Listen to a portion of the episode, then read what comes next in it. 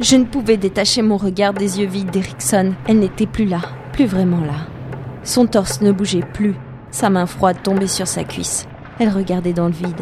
Elle aussi n'avait été qu'un jouet.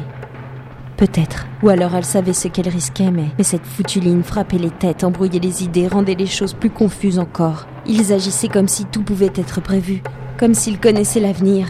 Et Erickson les avait crus. Les Eoknen. Seulement, elle gisait là, dans un bureau sordide au cœur d'un hangar, assaillie par une armée secrète, la phalange. J'arrive, Kaz. J'arrive.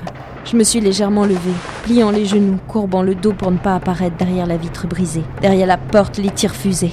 Il fallait que j'agisse rapidement. J'ai reculé vers le bureau, retenant mon souffle. Allez, ma petite, c'est ça où, où il restait. Il fallait jouer avec la surprise, arriver inopinément sur le champ de bataille. Et ce n'est pas en ouvrant bêtement la porte que je pouvais surprendre des soldats aussi entraînés que ceux de la phalange. Je serrais la crosse de mon arme. Les mains moites sous les gants de cuir, j'ai expiré. Je me suis élancée, me levant d'un bond vers la vitre brisée.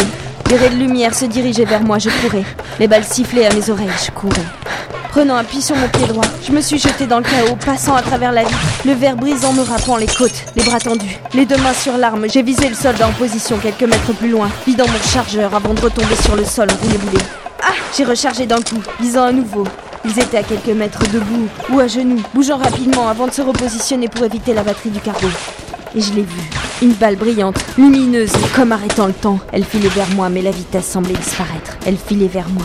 Ferme les yeux, prête à recevoir en plein cœur.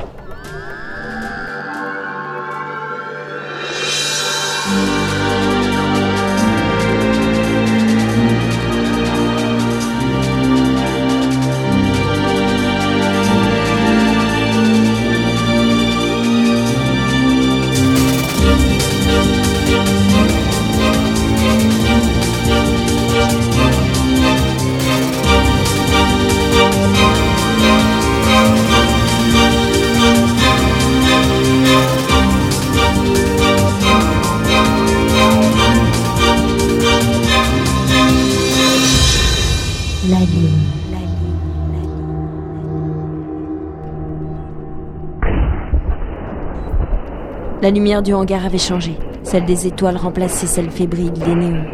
Le plafond se trouvait désormais éventré. Les deux pans arrivaient chacun à leur base, permettant au cargo de s'envoler. J'étais à genoux, à quelques mètres seulement de la rampe baissée menant à l'intérieur du cargo.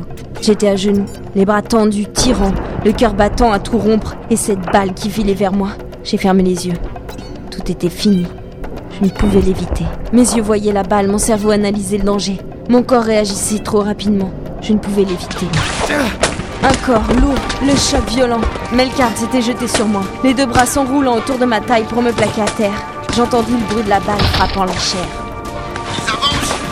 Ouvrant les yeux, j'aperçus les soldats qui s'avançaient sur les côtés, Kaz concentrant ses tirs à la porte du hangar. Alors que certains d'entre eux tombaient sous les balles des batteries, d'autres se frayaient discrètement un passage sur les bords. J'ai glissé sous le corps de Melkarn. Melkarn Vas-y, je te couvre. Mais lève-toi, crétin Je l'ai tiré par le bras, l'aidant à se relever. Nous avancions vers la rampe d'accès au cargo, ripostant au tir de la phalange. La fumée, des éclairs, le chaos, je n'y comprenais plus rien. Je n'avais qu'une seule envie, m'asseoir dans un coin et dire Pousse, j'arrête. J'ai posé un pied sur la rampe. Melkarn s'y tenait l'aile. Du sang partait en couronne sous sa main, tachant le tissu de sa chemise. Allez, Melkarn, on y va Putain, merde.